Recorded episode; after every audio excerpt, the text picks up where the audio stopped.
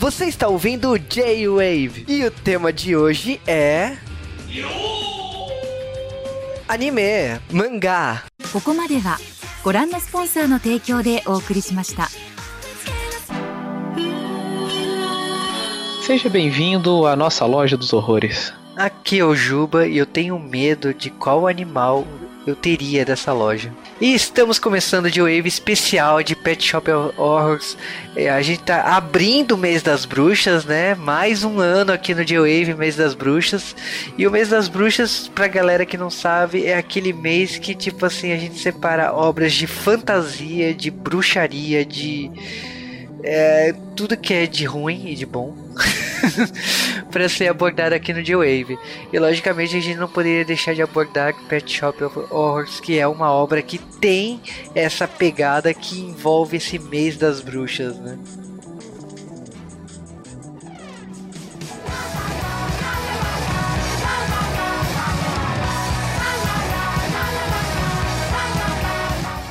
E seja bem-vindo a mais um Correios do J-Wave. Estamos mantendo o nosso ritmo faz mais de um mês. Eu estou impressionado comigo mesmo. Eu Será acho que que- estou voltando? Eu acho que você tem que parar com essa história de de estou voltando. Já faz três meses aí que você tá com essa história que tô voltando, tô voltando. Na verdade, estou gravando. Alguém está me podando, talvez. Não sei quem aqui nessa gravação que está me podando. Eu vou pedir pro senhor voltar a editar, já que você está voltando aos poucos, né? Então- Calma. Mas estamos aqui novamente mais uma vez e contudo, entretanto, todavia, tem coisas que aconteceram de lá pra cá. Eu fico triste, cara. Um dia eu podia ficar sem acontecer nada de uma semana pra outra. um abismo cultural, né? Não tem Nossa. notícias, né? Ai, ai, mas você sabe que eu preferi esse tipo de notícia, as notícias que tem agora, né, cara? Ah, cara, você quer começar pela Mulher Ma- Maravilha? Ah, galera, todo mundo senta, vamos ter uma discussão sobre quadrinhos. Então, Greg Hooker vira pra todo mundo e fala: então, sabe a Mulher Maravilha? Ela teve relações sexuais com mulheres no passado. Eu olhei para isso e falei: oh meu Deus, e daí? É óbvio, caraca. É, então, essa foi a mesma reação que eu tive, porque, sabe, a Mulher Maravilha é uma amazona, sabe? Xena, que também Pô. era uma amazona. Então é super normal as amazonas terem, serem lésbicas, é tipo. Né?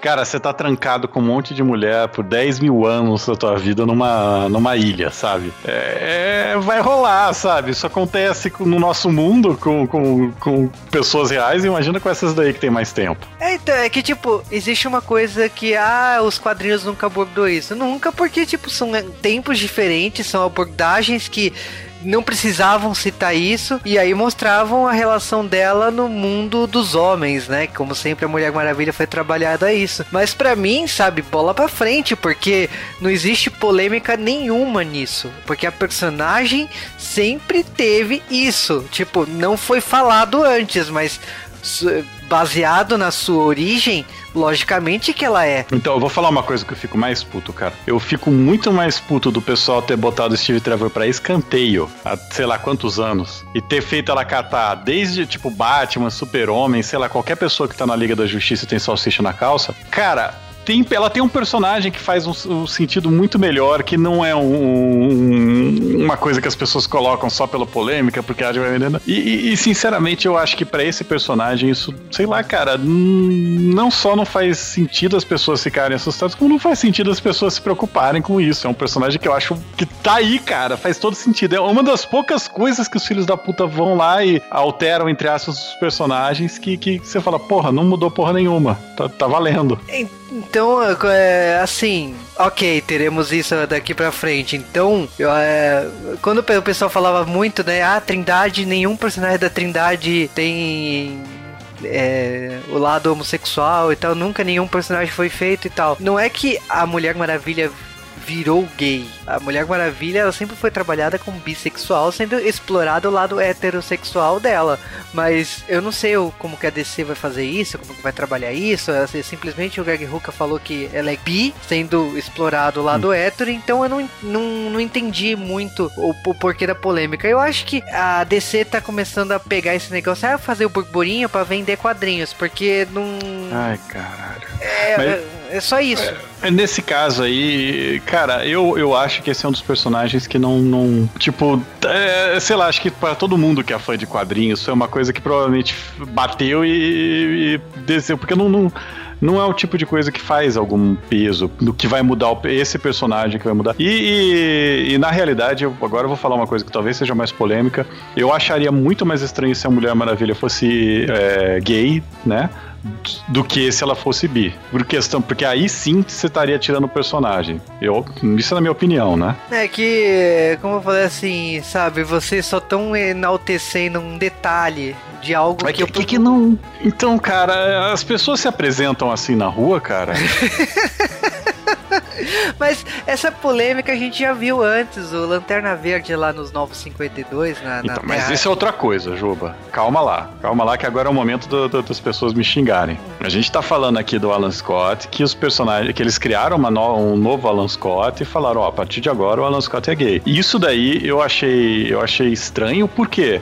Porque ele é um personagem com 80 anos de história, que, que, que, nunca demonstrou nada disso, nunca foi escrito dessa maneira, e eles foram lá e resetaram o personagem como jovem e fizeram isso. O que eu eu não fiquei puto de, ah, criaram um personagem aqui. Não, o que eu fiquei puto foi o seguinte, cara é a porra do Lanterna Verde. Por que, que você não vai lá e cria um personagem com, com a característica que você quiser? Porque esse é um personagem que tem toda a liberdade. Você pode fazer o que você quiser. E, e convenhamos que o Hal Jordan tem muito mais a pinta de ser um gay do que o, o Alan Scott. Sim, é que eu entendi depois, assim, ah, já que os 952 acabou, aquilo lá foi criado, tudo bem que eles enfiaram o Watchmen na parada e não, eu não gostei muito do que eles fizeram, mas o, o, o que eu entendi que aquele Alan Scott não é o Alan Scott de verdade, não, sim, o personagem foi o preguiçoso. É, foi preguiçoso da parte deles, foi para homenagear o filho do personagem que é gay. Eu entendi, eu entendi o que, é, o, o que, que eles fizeram, mas é toda vez que eles fazem isso, na minha opinião é para polemizar e vender quadrinhos, não é para discutir um tabu da sociedade, não é para discutir nada. Eles estão fazendo isso para vender quadrinhos. Não, cara, você quer ver um exemplo? Tudo bem, que, que é um exemplo meio zoado da Stormwatch, que, que é o, o Apollo e o Meia-Noite certo? O Apollo Midnighter. É, o Superman e o Batman. O Superman e o Batman gay. E, cara, é, são personagens que são diferentes, que inclusive eles estão na DC, né? São personagens que são, são homossexuais desde sua criação, isso nunca foi, foi colocado, nunca, aliás, nunca foi escondido nem tratado como big deal, certo? E são personagens que são muito divertidos. Você lê os gibis, você lê é, todos os gibis que eles participaram, mesmo o Authority e tal, e, isso é, super, é, tratado de uma maneira super normal. Por que, que os caras precisam. É, é, em vez de criar um personagem novo, que são como esses daí, que tem algum sentido, que são legais e tal, por que, que a galera precisa modificar personagem que não faz sentido? A Mulher Maravilha faz sentido? Faz. A Mulher Maravilha é uma coisa que a gente tá olhando assim que a gente concorda. Mas esse, o Alan Scott já é uma coisa que eu olho e falo, cara, esse caso tá meio estranho. Mas tudo bem, a gente, toda vez a gente tem essa discussão, quando os filhos da puta resolvem que ah, vamos criar uma pequena polêmica e, e, nada, nada acontece feijoada, porque no final das contas isso não vai mudar nada nos quadrinhos. É, e depois é resetado. Então, tipo. É, isso é outra coisa que me, que me quebra, sabe? Cara, se você quer fazer isso, cara, faz, mas é, assim, seja uma pessoa constante, fez isso daí, mantenha a sua palavra, mantenha a mudança que você fez. Caraca. É, mas assim, logicamente que os quadrinhos continua fazendo merda, não é, não é a única coisa que aconteceu. A gente sempre fala, ah, DC não sei ah, o que, não é só DC. Cara, tem X problemas que a gente vai falar aqui hoje. É, então a gente vamos Você falar. Gostou, hein? Vamos falar da Marvel, aproveitando seu X, a sua brecha, a, a sua Galera, pauta. Os X-Men, os Homem Queijo, X-Men, boa essa, hein? Fazia tempo que eu não ouvia. Os X-Men, é, de novo, a Marvel não sabe o que fazer com eles. Eu falo que é por causa da Fox, o Juba fala que não. Eu acho que o Juba tá errado. Ah, eu, é tipo, falando sério. Ah, ah, Cara, eles fizeram uma cagada inumana com os X-Men. Ó, ó, ó, Cara, você quer que fica tocando o tema da Praça é Nossa hoje? Vai fundo, continue.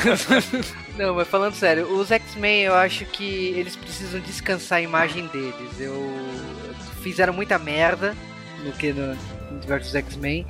E aí, tipo, estão usando essa polêmica Marvel e Fox aí pra falar, ah, tão, tão, tão estão tirando eles dos, do universo da Marvel, não sei o que. Eu acho que é tudo.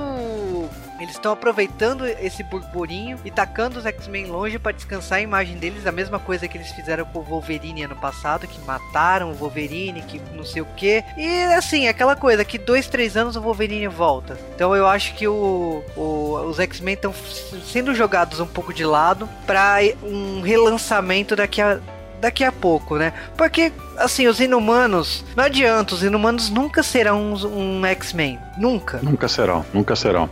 É, Aliás, uh, os inumanos, eles são, eles são um erro, na minha opinião, sabe? Eles são um grupo genérico, né? Tipo, como tantos aí, né? Eu acho que a Marvel tá tentando emplacar os inumanos, mas deu tanta merda, aliás, deu tantas brigas aí que as brigas da Marvel não se resumem a só Marvel e Fox. Teve a briga dentro da Marvel entre a TV e o cinema, né? Que ah, universo compartilhado, o, o é pra não falar outra coisa, né? que teve a briga dos produtores e tudo mais, que chegou a ponto de tipo assim, ah, vocês mostraram os inumanos na série de TV. Então o que a gente faz? Cancela o filme dos inumanos. Então é.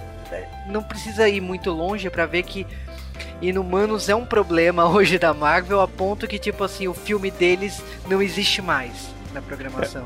Na verdade, o que tem acontecido é que a gente tá vendo que é, é, os filmes de heróis, principalmente por causa das decisões horríveis que aconteceram aí nos últimos anos, eles, eu acredito que finalmente estão perdendo o fôlego, né? Então a gente vê que o pessoal já tá maneirando, eles já estão pensando que estão fazendo merda. Mas o que eu fico triste é que eles percebem que tá acontecendo merda, que estão fazendo coisa errada, e eles não tentam resolver, sabe? Eles tentam simplesmente surfar no problema enquanto der. É uma coisa tão simples, sabe? Eu acho que, que, que é uma coisa que os fãs adorariam, viraria um negócio que todo mundo se beneficiaria, sabe? Mesmo as vendas e tal, e os caras não, os caras preferem fazer essa briga de ego de produtor. E o que a gente falou é porque agora os X-Men, né, eles não podem mais ficar na Terra, porque os inumanos peidaram e tá fazendo o negócio. Teve mais água aí, veio aqui uma névoa dos inumanos veio pra Terra, e aí isso daí afeta as pessoas dar superpoderes pra ela, porque agora a Marvel não pode mais falar mutantes por causa da Fox, então agora os X-Men vão ter que ir pro espaço em algumas semanas, senão eles vão morrer. Foi basicamente isso o plot. É. É, na verdade, eu fui tão frustrado com o X-Men porque eu tava acompanhando duas sagas dos X-Men nos últimos anos e falou: Caraca, tá ficando melhor, tá ficando melhor. Finalmente, cara, os X-Men voltaram e caraca, cagaram tudo. então. Cara, a sensação dos inumanos com a sua névoa, tipo, é bem um peido, como você falou assim, né? Puta, cara. É, é- é o fedor da cagada da Marvel.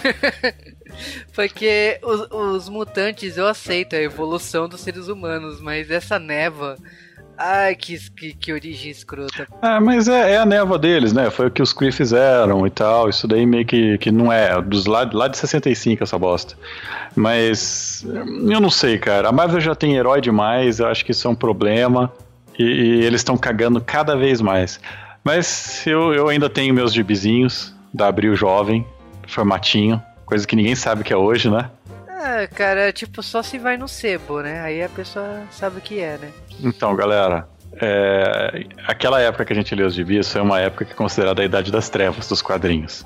E, e o que põe as coisas em perspectiva, se você pensar o quão melhor aquela época era dos quadrinhos de hoje.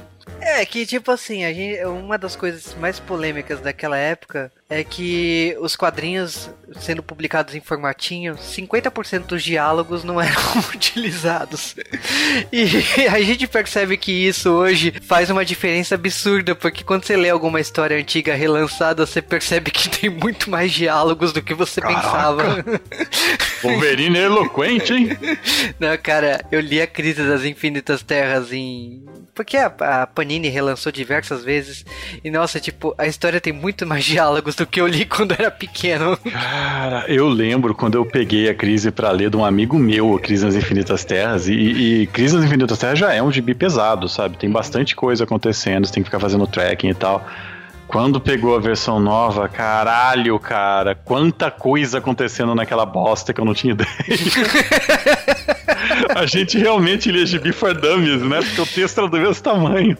É, porque os te- é, foi uma tendência do mercado americano, né? Tipo, com o lançamento dos mangás, influência dos mangás como Lobo Solitário e tudo mais.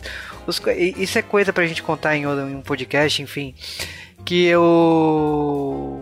os diálogos ficaram menores com, a- com o tempo, né? Porque eles optaram se focar mais na narrativa do desenho do que se focar nos diálogos propriamente dito, né? Ai, ai, vou dar um exemplo aqui pra todo mundo, galera. Pega aí seu gibizinho do Chris Claremont ou que eu marquei de lá e o pessoal fazendo a saga da Fênix. Tem uma cena que eu acho brilhante, que é, é um quadrinho. O Ciclopes tá olhando é, preocupado pra frente, né? Aí tem um balão de texto do Ciclopes. Eu estou preocupado com a equipe. Aí tem o texto, ele falando embaixo. Pessoal, estou preocupado com vocês. E aí tem o balão descritivo em cima. Ciclope olha com- preocupado para a equipe, pensando o que vai fazer. Eu falei, caralho! e eu não estou zoando, eu vou recortar esse quadrinho, mas é, é assustador. Eu falo, cara, quanta repetição de informação. É, Você falou do mestre da repetição, né? Chris Claremont, né? Então, Ah, Chris Claremont, cara, ele tinha Alzheimer desde sempre, né? Não foi a idade que tornou ele pior, cara. Mas falando foi a idade, foi a nossa, cara. Nossa idade tornou ele pior. É, que a nossa idade a gente começa a ver as, as pessoas mais chatas, né, do que antes, né?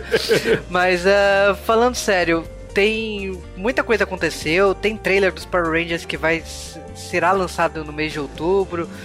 O tem crossover, né, anunciado, né, Arrow, Flash, Legends of Tomorrow e Supergirl, né, baseado no numa história de quadrinhos de- dos anos 80, né, que é a Invasão Nossa. pela reação do Cal, pulamos pra próxima. Ah, Nossa. e tem a questão do- dos universos, né, da Marvel, né, como o Doutor Estranho tá sendo tá abordando dimensões. Agora todo mundo tá se perguntando se teremos outras versões dos heróis da Marvel nos cinemas e o Kevin Feige falou que basicamente que é possível. Por que não, né? É, já que tá cagado mesmo, né? Saudade do 616, cara. De verdade, né? Ô, Mas beleza, essas são as novidades da semana. O, a gente vai direto pros e-mails. O e-mail da Flávia Lima. Ela comentou uma coisa que a gente não tinha reparado. Aliás, a gente reparou, mas a gente não sabe como consertar todos porque não sabemos, né? Na hora de baixar e tal. Mas ela comentou de alguns podcasts que ela baixou que tava sem capa. Então, isso daí, galera, vocês avisam pra gente que a gente arruma.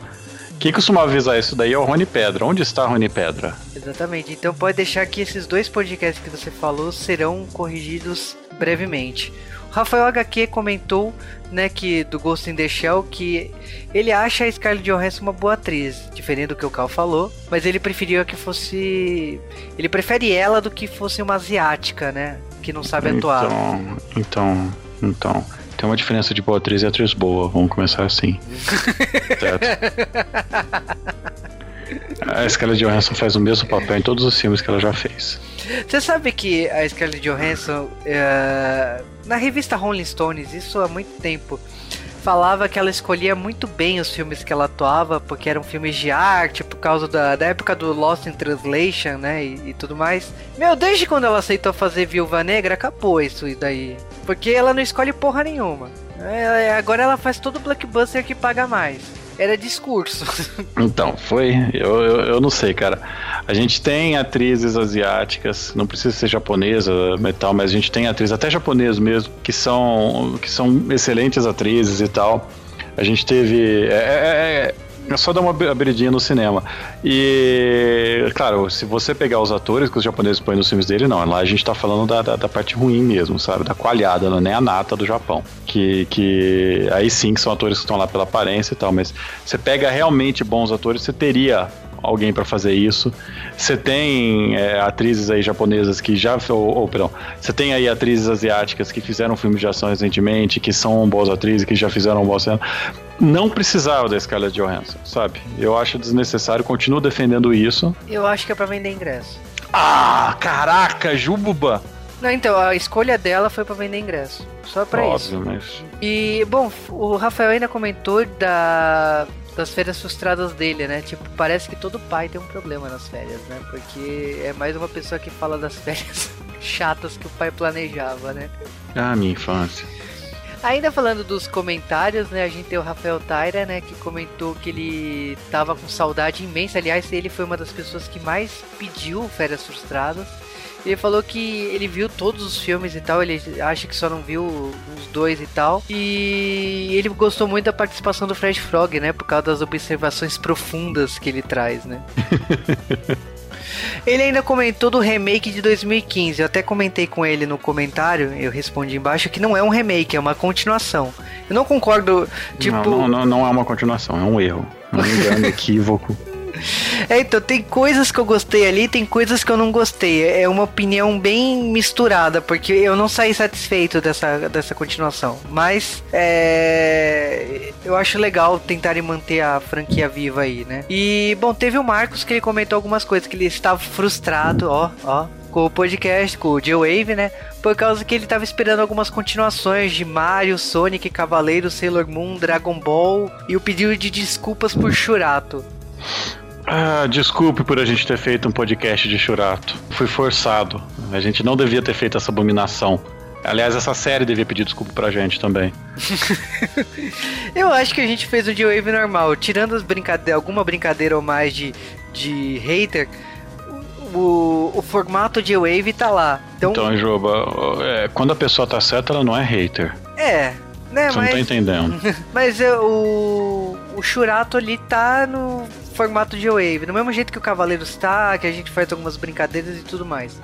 Sailor Moon, a saga inteira a gente já fez o podcast. Agora só falta uns capítulos extras, que é o Sailor V e alguns episódios extras de Sailor Moon. E Cavaleiros Zodíaco a gente não sabe ainda, né? Porque, bom, a pessoa que gravava o podcast com a gente faleceu, né? Então é, a gente tá pensando ainda como continua, né? E Dragon Ball, pelo que a gente sabe, o podcast que gravava com a gente, o Dragon Ball, é, acabou, eu não sei o que, o que aconteceu. E é por causa disso que também a gente tá pensando como reformular, como voltar com Dragon Ball com outra equipe. Por isso que esses podcasts tá, tá parado. Sonic e Mario é culpa do Cal. Ai, ai, porque um dos personagens é obviamente melhor que o outro. Não, não tô nem falando disso. Tô falando que você não joga os jogos recentes. É, a culpa é sua. Quero que fale os jogos bons recentes do Sonic, desde 2000. Obrigado. Ah, mas o Mario tem jogos bons, vai no. Ah, mas eu, eu, eu não tenho o Wii U e o 3DS, caralho. É, então, tá aí o E eu, problema. eu não quero fazer esse podcast, porque da última vez que eu gravei um podcast de Mario, eu comprei um videogame. Tá explicado. Então, mas o. Foi por isso que as duas franquias não continuaram. Logicamente que uma hora a gente vai continuar. E tem outros podcasts parados. O Street Fighter a gente continuou depois de dois anos. Tem Resident Evil. Tem um monte de franquias que a gente tá continuando aos poucos.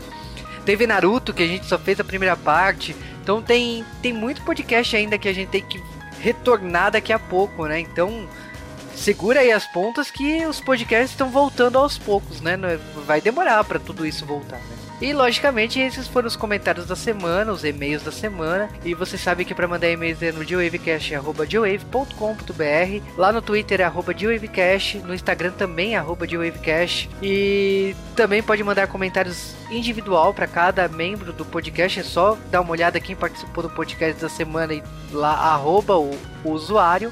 Tem a fanpage do GeoWave, né? Que é barra GeoWaveCast lá no Facebook. Também tem o grupo de discussão do GeoWave lá no, no Facebook também. Mas tem no post do podcast. Se você não sabe o caminho para entrar no grupo do GeoWave, é só clicar ali. Tem feed. Mas é, a comunicação do GeoWave alguma maneira você vai conseguir se comunicar com a gente. Então é só clicar aí, seguir o post e mandar mensagem pra gente. E é isso, né? O, o bloco Correios da semana, né? Foi, foi mais um, cara. Será que a gente vai ter polêmica semana que vem? Pô, eu tô torcendo. Uhul.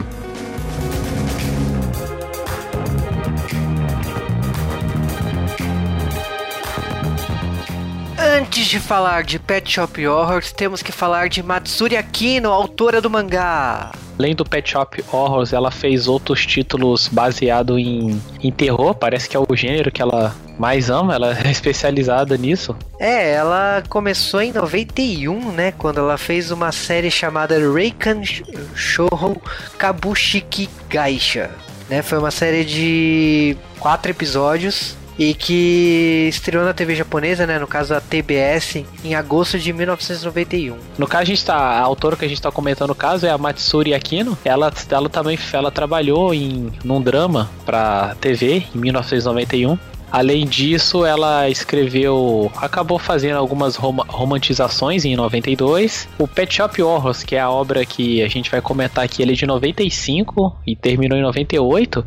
E daí até hoje, de 98 até hoje, ela não parou nenhum ano. Ela foi fazendo, lançando desde mangá até estar tá na produção de várias de doramas, mas tudo e filme também, mas todos eles com, com base no terror. Não tem, eu tava pela pesquisa que eu fiz, eu não achei nada mais normal, digamos assim, drama, alguma coisa assim. Todos eles é tudo baseado em terror mesmo ou suspense. É, e o legal é que tipo assim, ela trabalha com várias uh, editoras, né? Então, normalmente autores trabalham como editora só, mas ela trabalha com a Kita Shoten, trabalha com a Shueisha, ela trabalha com a Gaken, a Futabasa. Então, ela trabalha com várias editoras aí. Outra pegada que ela tem que eu achei muito legal é que ela tem uma ideia de crossover. Então, tipo, os seus personagens normalmente aparecem em outras obras dela também. E aí, o, os personagens de Pet Shop Horror aparecem, no caso, no, no mangá de Genjo no Seiza, que é um mangá de 14 volumes publicado de 2000 a 2007. Então, eu acho legal essa questão de universo compartilhado que a autora tem. E uma coisa interessante também é que o, o traço dela, do no caso Pet Shop, o, Pet Shop of Horrors, o mangá original, me lembra muito o da Clamp no início. Eu até comentei com o Juba e Off que me lembrava, tava me lembrando muito da Clamp do RG Veda. É, e eu rebati, no caso, falando que, ó, eu, na minha opinião, acho que o traço lembra um pouco do Yoshitaka Mano. Então, tipo, que é do Final Fantasy, pra quem não associou aí. Porque normalmente ele faz páginas, né? Ele não faz, ele não faz mangá, ele faz ilustrações. E eu acho que se fosse desenhar um mangá, né, uma coisa mais simplificada, por mais que o traço dela seja absurdamente detalhado, é um, uma coisa parecida. Mas como o Dash falou, eu acho que a sua conexão com o Clamp não é à toa, porque a pegada do Pet Shop é uma coisa meio Tokyo Babylon, que tem capítulos sobre coisas da sociedade japonesa, né? Então é uma coisa que aborda aqui na, na história. É XX Holic. Então, tipo, são é, estilos e pegadas aí que a autora tem de semelhança. Vai lembrar também que o estilo da autora normalmente no, no gênero que ela abraça aqui, Josei como é, normalmente, né, é um, um gênero para o público feminino acima dos 30 anos. Então é por isso que tem uma liberdade até de ser um pouco mais ah, tenebroso, né? Ter uma pegada mais de terror. É, mas o Josei mesmo é o Shin Pet Shop Horrors, né? Pelo que, pelo que eu tô vendo aqui que o primeiro Pet Shop Horrors mesmo, o, o original, ele é. Tá, tá marcado aqui como shoujo, né? Ele que é o. Foram 10 volumes, e ele começou em 1995 e terminou em 1998. Aí, baseado nele, foram lançados quatro ovas pela Madhouse, que começou em 1 de março de 99 e terminou 25 de março de 99, saindo um episódio por semana. Depois disso vem o Shin Pet Shop of Horrors, que é o que no caso esse sim é o Josei, que começou em 2005 e terminou em 2013, finalizando em 12 volumes. É, aí tem o Pet Shop of Horrors Passage Rain, né, que é Caminho Estranho, né, que, que é um mangá que foi lançado também em 2013 de volume único, que se passa no final do século XIX com o personagem na França, abrindo também uma loja como é, é, bem de praxe da história, né? O legal é que, tipo assim, alguma, uma das histórias é sobre uma, uma senhora, né? Que tá procurando um animal pra... Antes da, da morte do Napoleão Bonaparte, assim, esse bem, só pra é, contextualizar para quem não viu o mangá ainda, né?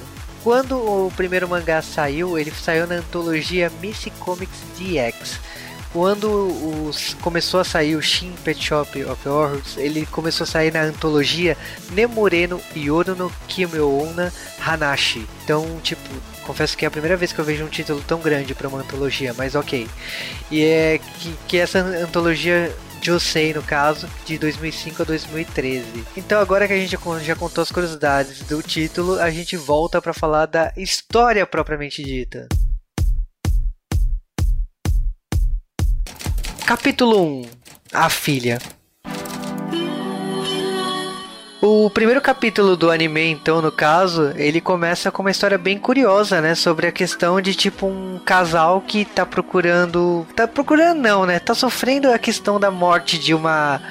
Da filha deles, né? E ela, e, tipo, o dono dessa estranha loja, né, em Chinatown, ele tem uma solução para eles, né? É, no caso, ele oferece para eles uma coelha. Uma coelha que parece com a filha dele, assim. Não fica muito claro à primeira vista por que, que ela aparece com a filha deles e tal, mas os pais desesperados acabam querendo levar ela. É, e é engraçado que, tipo, esse capítulo para mim lembra muito Gremlins, né? Porque tem o, o Conde, ele tem uma série de regras que, tipo, seus animais não podem ser mostrados em público, não pode ser alimentados depois da meia-noite, não pode ser, não pode comer coisas estranhas. E no caso aqui do coelho, só pode ser, ser alimentado por vegetais. Isso é. No caso desse animal específico, são três regras para você poder levar para casa. Primeira, ele não pode ser visto por ninguém. Segundo, ele só pode ser alimentado com vegetais. E a terceira regra, ele deve, eles devem sempre manter um incenso lá especial ativado. É, então, tipo assim, a gente conhece, né, que regras foram feitas para serem quebradas, né? E aí, a questão é que, tipo assim, a, o coelho, Primeiro que o coelho tem a forma da filha deles, né? E segundo que, tipo assim, a mãe não resiste.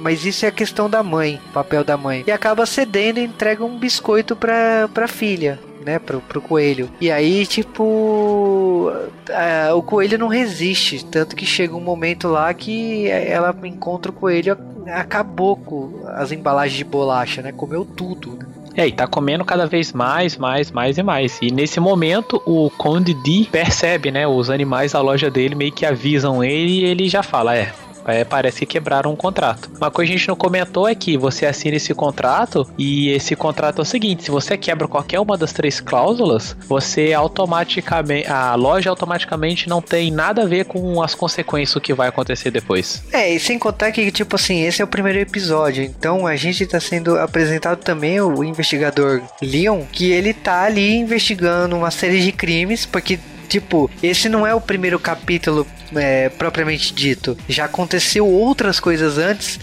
logicamente não mostradas aqui, mas que, é, que se sabe que tipo essa estranha loja vende estranhos animais e que quem normalmente compra esses animais normalmente acaba morrendo. Então esse investigador, esse Leon, ele está tentando provar que essa loja é culpada no, no cartório. Então ele, ele, é, é, ele apresenta como também um personagem para tentar entender o que, que é esse coelho tem a forma da menina. E aí a gente tem a questão que, então, Primeiro, a... o coelho não devia ter, se... ter comido besteira. Segundo, o coelho se multiplicou pra caramba. Sim, acontece que vai arrebentando a barriga da filha dela e vai saindo coelho e coelho e coelho. E é, o investigador acaba chegando na casa junto com o Conde D. Que explica para ele, que ele fala, ó, é, eles já assinaram o contrato, a culpa não é nossa e tal, mas eu vim aqui para pegar o animal de volta.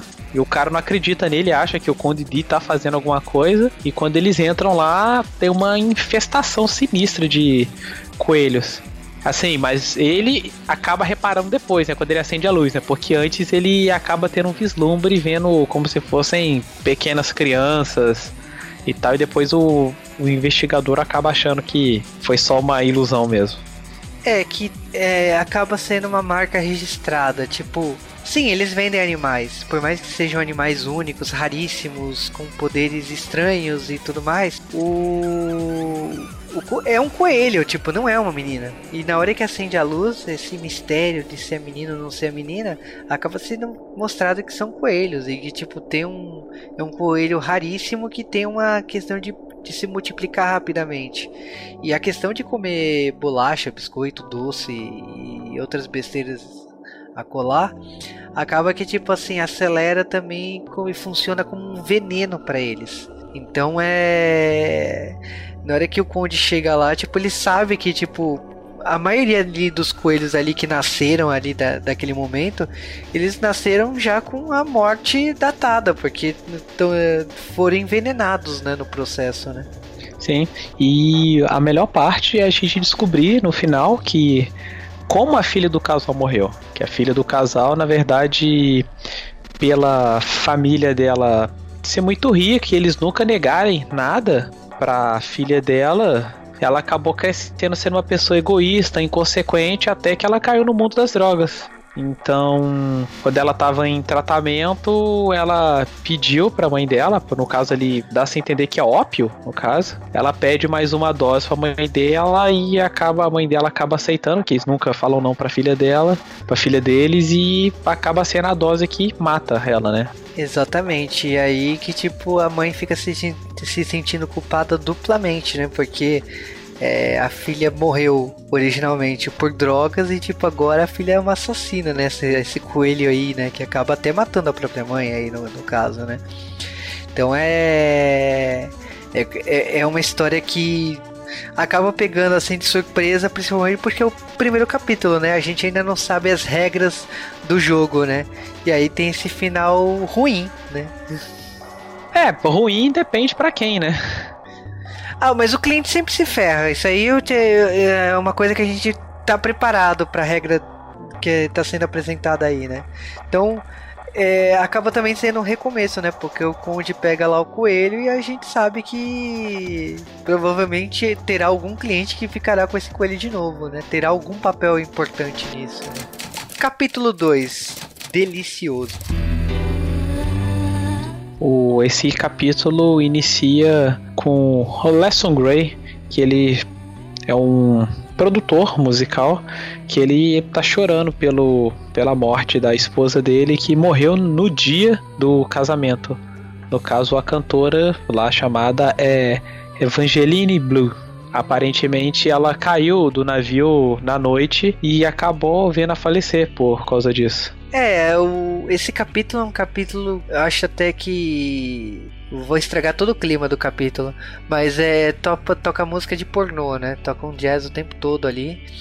E aí a. Uma música bem da sem vergonha. E aí a, a questão é que, tipo assim, o, o Conde ele tá no papel aí de apresentar uma sereia pro Ethan Grey e no caso essa sereia ela tem o visual exatamente igual ao da Evangeline Blue. Então você fica com aquela sensação de tipo assim, será que é? Será que não é? Mas ela ainda tem, ela ainda usa uma aliança. Que é igual a aliança da mulher dele. É, pra ajudar ainda, né? Então, conta a historinha de que reencarnou naquela, numa noite de lua cheia e tudo mais. E a gente vê uma paixão imensurável, né, do Ethan Gray. Tipo, ele tá sempre na piscina, eles estão sempre juntos e tudo mais.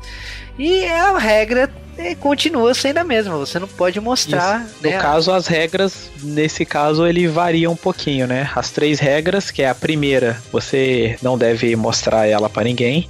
Segundo, você deve sempre alimentá-la com peixes frescos. E terceiro, ela, sempre, ela sempre deve estar em água do mar na, e você tem que estar sempre trocando essa água. É, o problema é que, tipo assim, a gente descobre que as regras mais uma vez foram quebradas, né? Porque não é nem pela questão do peixe, né? Mas a por esse amor imensurável que tá ali, tipo, acaba que a sereia não tá se alimentando só de peixe, né? Tá se alimentando de sangue, né? Sim, a gente. O Conde D acaba até comentando que se não for alimentar. O peixe, no caso, né? Que ele acaba comentando. Ele comenta com o investigador que aparece de novo. Ele comenta. Ele acaba comentando com ele que o, as sereias acabam, depois que elas comem alguma coisa, elas. diferente, elas acabam viciando naquilo. E a gente acaba descobrindo toda a história que, na verdade, a Evangeline Blue ela acabou se matando porque ela viu o Larson Gray com a produtora de figurinos. Estavam juntos e fica claro que eles tinham um romance antes e a Evangeline Blue, ela era muito egoísta e ela gostava de manipular. E dá-se a entender que ela acabou meio que dando uma ameaçada que se eles não ela não casasse com ele, eles iam, ela ia sair da produtora e com isso ele ia ir para pobreza, ia fechar tudo. E sabendo que ela era famosa, ele não teve outra opção.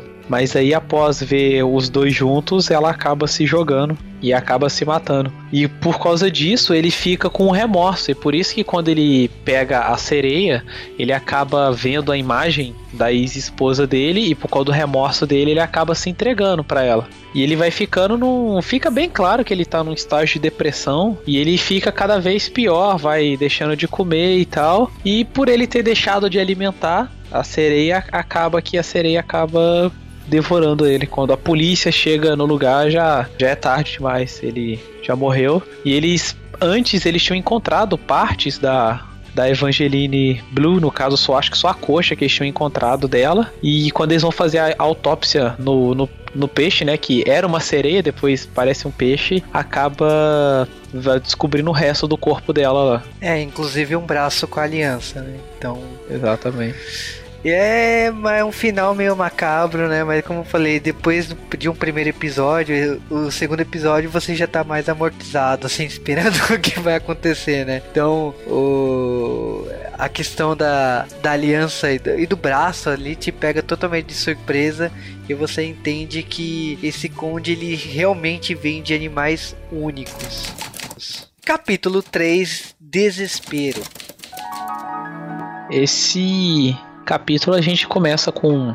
Ele, ele, é diferente dos outros, porque ele é de trás para frente. Ele já, a gente já começa a. A regra já foi quebrada no início, já depois a gente vai descobrir isso, mas já foi quebrada. A pessoa já morreu. No caso é o Robin Hendricks, que é um ator que interpretava um, um, um príncipe num filme e ele acabou ficando marcado pelo resto da vida por esse papel. E durante 10 anos ele não conseguiu atuar mais em lugar nenhum, porque as pessoas acabaram marcando ele e porque no anime acabam comentando que ele não era um bom ator também. Então ele ficou sempre marcado como o príncipe. E a esposa dele abandona ele e ele vai parar na loja do Conde D, onde o Conde D oferece para ele uma medusa, que é uma, no caso, um lagarto e uma mulher lagarto no caso. E o ele acaba levando, mas ele já tinha uma predisposição a comprar animais exóticos lá com o Conde D. Ele veio comprando bastante coisa e é engraçado que o Conde D comenta que ele tem que o Robin Hendricks tem um espírito, no caso, possuindo ele, que seria o espírito desse príncipe. Tanto que ele se refere a ele como majestade. Chega uma hora que ele acaba comentando com ele: Ah, mas o príncipe já tinha comentado que não era para você adotar mais animais. E fala: Ah, não, esse vai ser o último e tal. Você vê que tá rola uma coisa meio sobrenatural por ali. É, e a questão da medusa é tipo, a gente também já, eu já comecei a ficar acostumado que assim, por mais que sejam bichos, a grande maioria dos bichos aqui tem forma de ser é, forma humana, né? E aí essa mulher medusa aí, ela tem uma faixa tampando os olhos e tudo mais, então tipo, a, acaba tendo um, um relacionamento o ator com ela de, de amor, de um, um relacionamento é, sério entre. Só que aquela coisa, a gente sabe que as regras foram feitas para serem quebradas mais uma vez. É, no caso as regras são: é, ninguém pode ver, ela deve ser alimentada com frutas frescas e ele jamais deve tirar a venda dos olhos dela. A gente acaba, ele acaba contando a história para a gente já falou que ela é a Medusa, mas antes disso ele não tinha como é, a gente só fica sabendo o nome depois, quando ele conta a história de que a raça dela era usada para assassinatos, aonde as pessoas eram atraídas pelo belo corpo dela e depois ela sempre tirava a venda e os homens viravam pedras, concluindo assim o trabalho dela. Exatamente. E aí o que acontece? Tipo, chega um momento que ele acaba vendo os olhos dela, né? Tipo, ele tira a venda dela, né? E ele acaba morrendo. Só que, tipo, eu acho interessante o final desse episódio que a morte não se restringe só a ele. Ela também morre, porque ela acaba indo num, num espelho e olhando seu reflexo, não por azar aí, uma cagada do destino, mas foi intencional, porque ela também amava ele e ficou com muita é, pena de ter perdido a pessoa que ela amava. Então acaba que a Medusa aí se mata no final das contas, né?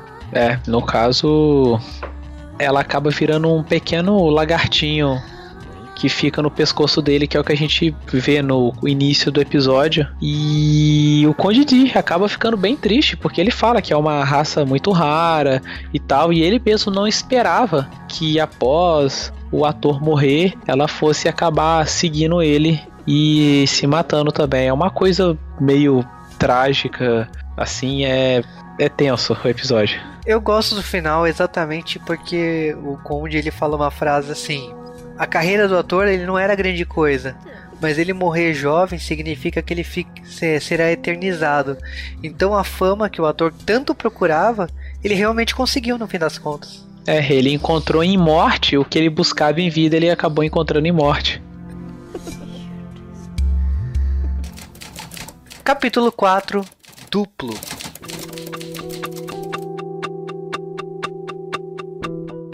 O, no caso, o, esse último OVA, ele acaba expandindo mais o mundo do Pet Shop Horrors, porque acaba mostrando que alguns dos clientes da loja já foram presidentes e figuras notórias na história. Depois ele até mais para frente do episódio ele até acaba comentando sobre outros líderes, grandes líderes, muitos deles acabaram sendo clientes. O episódio começa com o avô do personagem dessa história, que é o Roger, que o avô dele comenta num diário que ele encontrou um, a loja, ele comprou um ser o avô dele acaba comprando na loja o Kirin e o Conde D fala com ele que o Kirin escolhe quem vai ser o dono dele.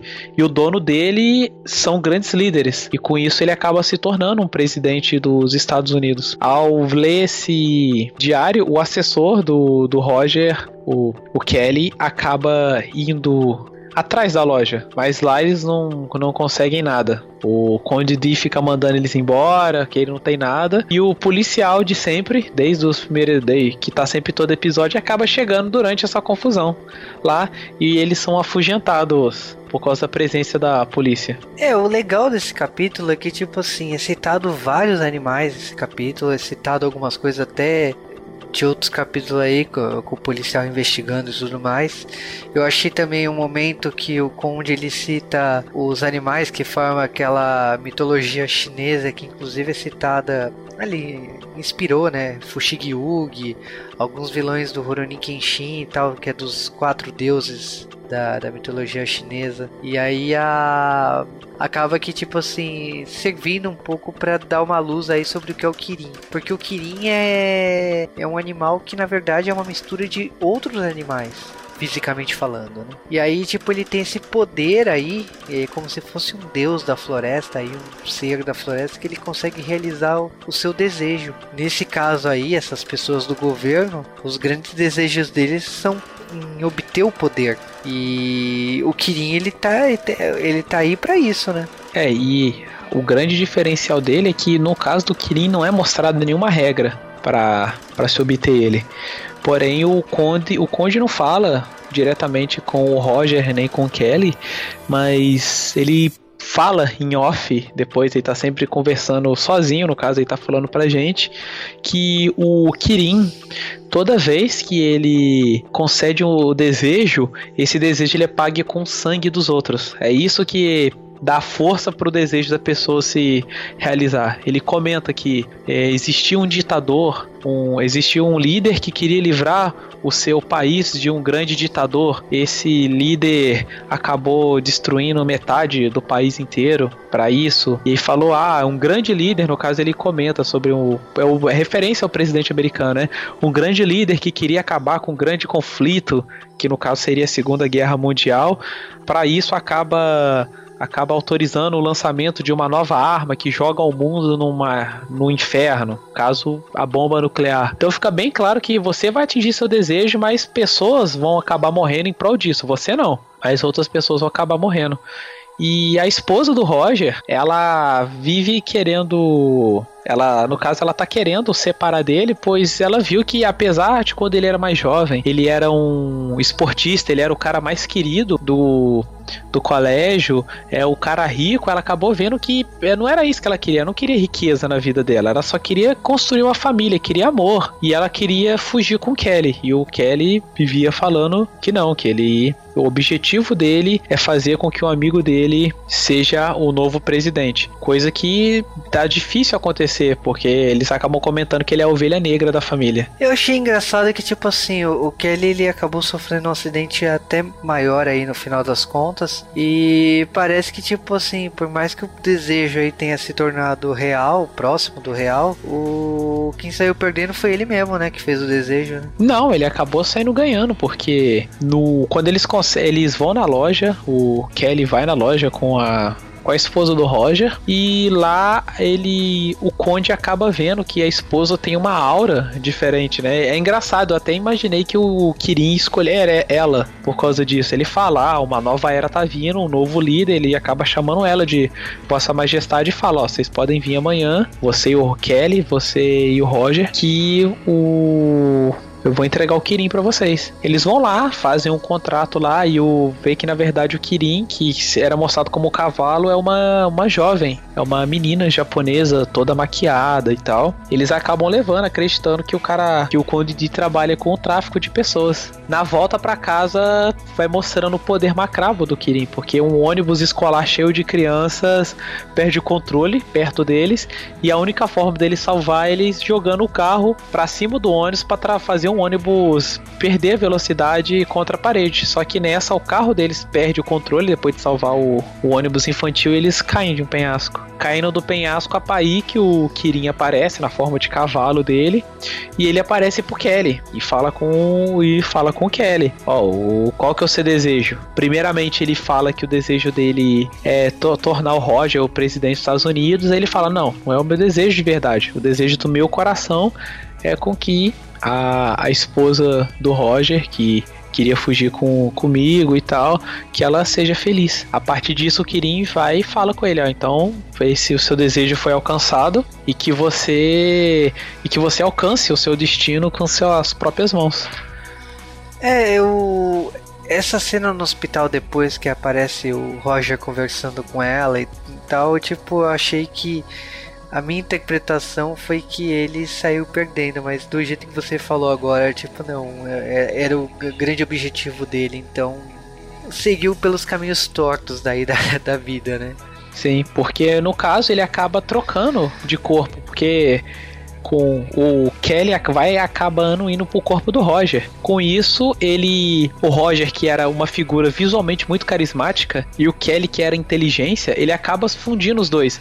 Ele se torna a figura carismática e agora com a inteligência dele, ele pode chegar agora ao cargo de presidente, já que o Kirin que causou, dá-se entender que ele causou o acidente, e ele não ia ganhar as eleições, mas graças a esse acidente onde ele quase morreu para salvar crianças dentro de um ônibus, fez com que a nação nação americana ficasse do lado dele, dando todo o apoio que ele precisava para alcançar o objetivo dele. E como um dos pedidos, o pedido dele que era fazer com que a esposa do Roger fosse feliz, ela queria dar-se a entender que ela queria o, o visual realmente do Roger, que ela se apaixonou foi pelo físico do cara, mas ele queria, queria uma pessoa sensível como o Kelly. Então ela teve, no final todo mundo saiu ganhando mas ao custo da vida do Roger. E seja lá quantas outras vidas que o Kirin vai solicitar até o Roger se tornar presidente.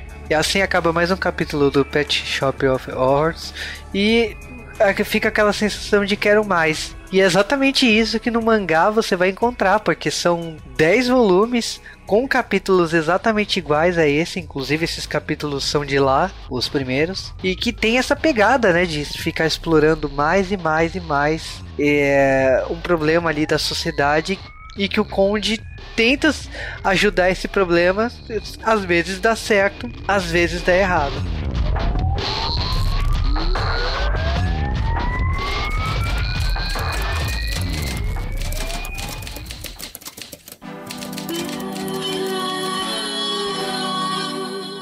E Pet Shop of Horrors, é, mesmo se você ouviu o episódio aqui com a gente e não assistiu, ainda compensa muito você ver, porque tem, tem o desenvolvimento de personagem que vale muito a pena. E é uma obra diferente, fazia um tempo que eu não vi uma obra tão boa, assim, tão profunda em questão de história, porque você acaba, você vai achando que é uma história de terror, só que não é bem terror, porque não, não tem coisas, não é um terror visual, não tem coisas que você vai olhar ali e vai ficar enojado ou vai sentir medo, assim. São, tanto que ele sempre censura quando vai ter uma coisa mais pesada, pessoa despedaçada, sempre é censurado, nunca mostra diretamente, é mais narrativamente eles acabam comentando, você vê a reação das pessoas a ver uma cena ou outra. Então eu indico muito vocês assistirem, que vale muito a pena, e correr atrás do mangá, que nem eu vou correr atrás, porque vale muito a pena. É, a minha interpretação do Conde, depois que vocês assistirem, pode até comentar embaixo, que o Conde dá-se entender que ele é mal, né? Passa alguns momentos você acha, pô, ele é mó filha da puta e tal, mas parando e analisando, você vê que não. Na verdade, ele tá tentando ajudar a galera, a galera que busca tudo que acontece com tudo que acontece com as pessoas, elas acabam é, são elas mesmas que buscam aquilo. Então é uma obra bem densa e quem quiser pegar para ver, indico muito. É, falando da obra em si, lógico, a gente tá falando de quatro capítulos de tipo um mangá que tem mais, tem 41 capítulos, né, os 10 volumes. E a gente nem riscou assim, né, o universo da, da obra, porque o universo é muito maior. Acho que o grande erro aí do do anime é ter escolhido só ter quatro episódios. Fica uma sensação igual Video Girl Eye, que você não tem noção de quanto a obra maior, muito que vai muito mais além do que o do que foi mostrado na animação. É só um gostinho, é só uma amostra grátis. E o Conde tem muito mais ali, tem muito tipo quem é ele, o que ele representa, o que é o papel dele ali tem tem um papel. Dando um pequeno spoiler aí pro público que pede mais informações, o primeiro mangá do Pet Shop do, do Pet Shop of Horrors, ele tem final. Diferente do, do mangá que, ele, que a autora continuou depois, esse novo mangá ele deixou um final em aberto. Então, o legal é que, tipo assim, a autora, quando ela fez a primeira, a, a, a primeira obra, ela pensou é, da, da, gerar uma conclusão, não deixar só em episódios abertos aí. Então, para quem quer saber mais sobre o Conde D, o que, que ele fez, o que, que ele é, o que, que ele representa, o que que é, a, é, por que, que ele tá em China tal, e, tu, e, tudo mais, eu recomendo que você corra atrás do mangá. A minha opinião sobre os quatro episódios, eles são muito bem feitos, eles têm um é uma sensação de filme de terror que você sai impactado. Eu acho que você não precisa mostrar pedaços, você não precisa mostrar cadáveres, você não precisa mostrar coisa para te assustar. E a primeira vez que eu assisti esse anime em, VHS ainda, ele me impactou muito por causa disso. Depois esse anime acabou passando na Locomotion, né, que é um canal de anime mexicano, né, que passava aqui no Brasil pela DirecTV, que acabou virando o Animax no final das contas. Mas o Pet Shop of Horrors nunca passou no Animax, só passou na, na Locomotion. E não passou dublado, ele sempre passou legendado. Então, Talvez por isso, né, tá, é, não tenha entrado no Animax. E eu tenho certeza que muita gente assistiu esse anime naquela época, tentou saber mais, mas acabou não encontrando. E eu recomendo que sim, alguma editora do Brasil traga pelo menos o primeiro mangá. Tipo, são 10 volumes, não é uma coisa tão impossível assim. Então, em época de mês das bruxas, é uma época que, tipo assim, eu, eu gostaria muito de um anúncio desse aqui no Brasil. Que é, o Pet Shop of Horrors fosse lançado aqui no Brasil. Porque é, é do tipo de obra com esses capítulos isolados e tudo mais que abordam problemas do, do dia a dia, é, é, do tipo de formato que eu gostaria muito de consumir mensalmente, assim, ou bimestralmente, sei lá, como, como fosse lançado, porque ele é independente, né? Você consegue ler tranquilamente sem se, sem se pensar em, em cronologia, sem se pensar em coisas mais é, que exige, né, o seu, o seu entendimento daquela saga, né? O, é, esse tipo de obra não precisa disso. E eu acho que facilita muito para é, é um gosto particular meu, né? Eu gosto muito de obras assim que não te exigem saber antes o que aquele personagem tem, né? E tal, né? Eu, eu, é um gosto particular.